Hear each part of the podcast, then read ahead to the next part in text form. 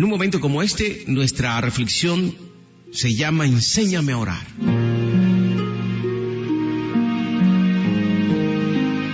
Es una reflexión que leímos ya hace algún tiempo, pero que nos gustaría que hoy la recordaras. Y dice de la siguiente manera. La hija de un hombre le pidió al pastor que fuera a su casa a hacer una oración para su padre que estaba muy enfermo. Cuando el ministro llegó a la habitación del enfermo, encontró a este hombre en su cama con la cabeza alzada por un par de almohadas. Cuando he estado en la iglesia he escuchado siempre al respecto de la oración, que se debe orar y los beneficios que trae, etcétera, etcétera, pero siempre esto de las oraciones me entró por un oído y me salió por el otro. Pues no tengo ni idea cómo hacerlo. Entonces hace mucho tiempo abandoné por completo la oración. Esto ha sido así eh, en mí hasta hace unos cuatro años cuando conversando con mi mejor amigo me dijo, mira, esto de la oración es simplemente tener una conversación con Jesús. Así es como te sugiero que lo hagas. Te sientas en una silla y colocas otra silla vacía enfrente tuyo. Luego con fe miras a Jesús sentado delante tuyo. No es algo alocado, No es alocado hacerlo, pues Él nos dijo, yo estaré siempre con ustedes.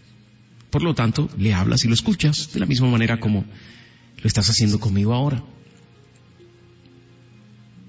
Yo le pedí a mi amigo, enséñame a orar.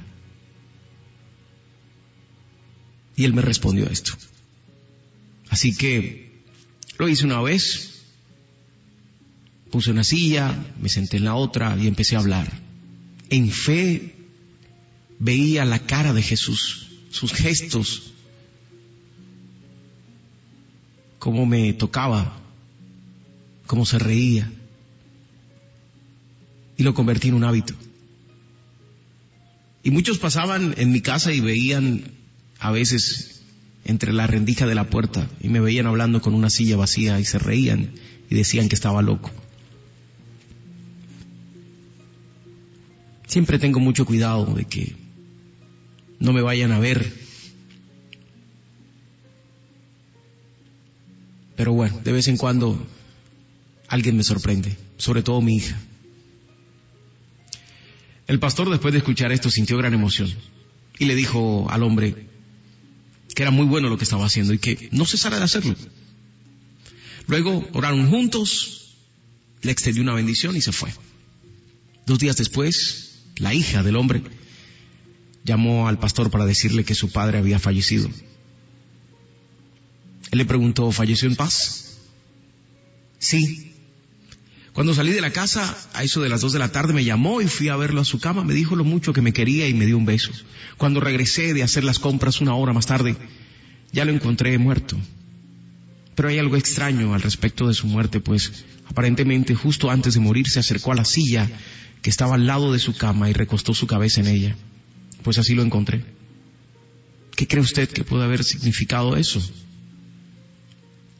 El pastor se secó las lágrimas de emoción y le respondió, ojalá, ojalá hija mía, que todos nos pudiésemos ir de esa manera. Zacarías 2.10, porque aquí vengo y moraré en medio de ti. Ciertamente el bien y la misericordia me seguirán todos los días de mi vida y en la casa del Señor moraré por largos días. Salmos 23.6.